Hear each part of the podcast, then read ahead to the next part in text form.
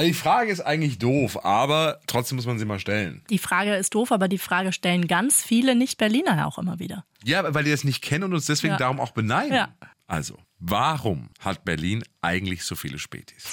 100% Berlin. Ein Podcast von RBB 888.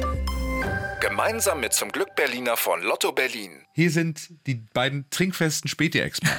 ja, Jana Schmidt und Tim Kauschwitz. Ihr bekommt bei uns ja immer cooles Berlin-Wissen to go und unser Motto heute, besser Späti als nie. Springen wir zurück in die Geschichte und zwar bis ins Jahr 1859 und schauen uns an, was die Berlinerinnen und Berliner damals so trinken. Wasser gibt's natürlich, klar, aber es ist meistens ziemlich dreckig und wahnsinnig ungesund.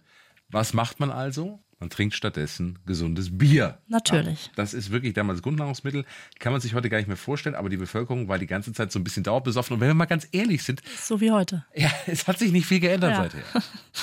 Die Polizei findet das natürlich nicht so richtig gut, weil es viel Randale gab dadurch und so genehmigt sie die ersten sogenannten beweglichen Trinkhallen, so hießen sie damals. Entworfen werden die von Martin Gropius, den Namen kennen wir ja.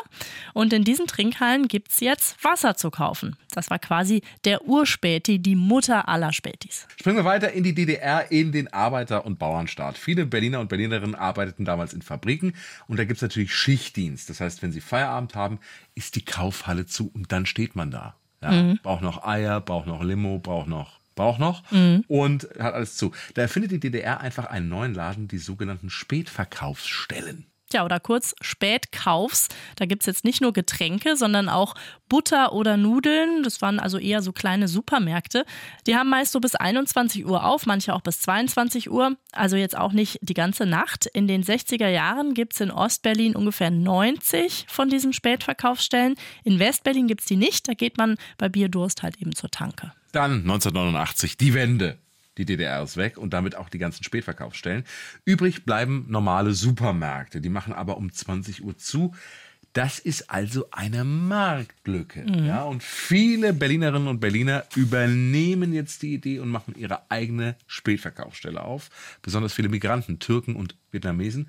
Ihre Läden nennen sie dann Spätkauf. Ja, daraus wird dann mit der Zeit nur noch Späti und die sind wirklich ein riesiger Erfolg. Warum? Wegen der Berliner Lockerheit. Eigentlich dürfen die Spätis ja nachts gar nicht aufhaben und Sonntag schon mal gar nicht.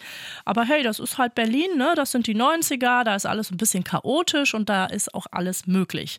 Das Ordnungsamt schaut halt einfach nicht so genau hin und so beginnt im Berliner Chaos die große Späti-Erfolgsgeschichte und die geht ja nun mal bis heute. Ungefähr 900 Spätis haben wir in Berlin und das Wort Späti hat es inzwischen sogar in den Duden geschafft. Vollkommen zu Recht. Ja. ja. So. Und 2014 hat ein Berliner mal den Späti wissenschaftlich untersucht und spannende Zahlen rausgefunden. Zum Beispiel, ein durchschnittlicher Späti hat 14 unterschiedliche Sorten Bier im Laden.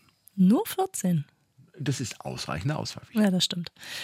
Oder sieben von zehn Händlern lassen ihre Kunden anschreiben. Stark. Klar, weil man kennt sich halt, ne? Ja, aber das habe ich ehrlicherweise noch nie gemacht. Nee? Noch nie probiert. Also ich hatte, ich hatte eine, eine Lieblings-Beti-Verkäuferin. Die, die wusste immer schon, was ich brauche, Hm. wenn ich in den Laden reingehe. Hat sie mal schon parat gestellt. Richtig. Aber, aber, Wie- wie tatsächlich schön aber, oder? habe ich nie, tatsächlich. Das ja. ist aber auch Berlin. Absolut. Und jetzt noch meine Lieblingszahl aus der Studie. Ein Schild, auf dem Neueröffnung steht, hängt im Schnitt drei Jahre lang im Schaufenster. So. So, und zum krönenden Abschluss küren wir jetzt noch die drei kuriosesten Spätis in unserer Stadt. Platz 3. Der 0% Späti, ja, in der Göbenstraße in Schöneberg, da gibt es massig Getränke, Sekt und Glühwein, nur eben alles ohne Alkohol. Ja, das ist wirklich sehr besonders. Platz 2. Der Kanki Shop in Neukölln in der Erkstraße. Ein Späti mit Bier, soweit ja erstmal nichts Besonderes.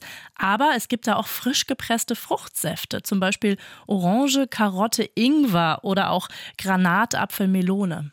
Brauche ich jetzt nicht. Ich finde Das das, ist so wie, also das ist so wie Hipster-Döner. Ah, ist das nee, ich finde das super. Ja? Ja.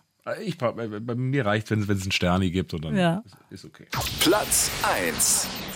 Der Späti namens Videoservice in der Kastanienallee im Prenzlauer Berg. Ein Späti mit angeschlossener Videothek. Einfach mal ein Bier kaufen und gleich dazu eine DVD ausleihen. Die meisten Videotheken sind tot, aber diese Mischung, Späti und Videothek, die hat überlebt.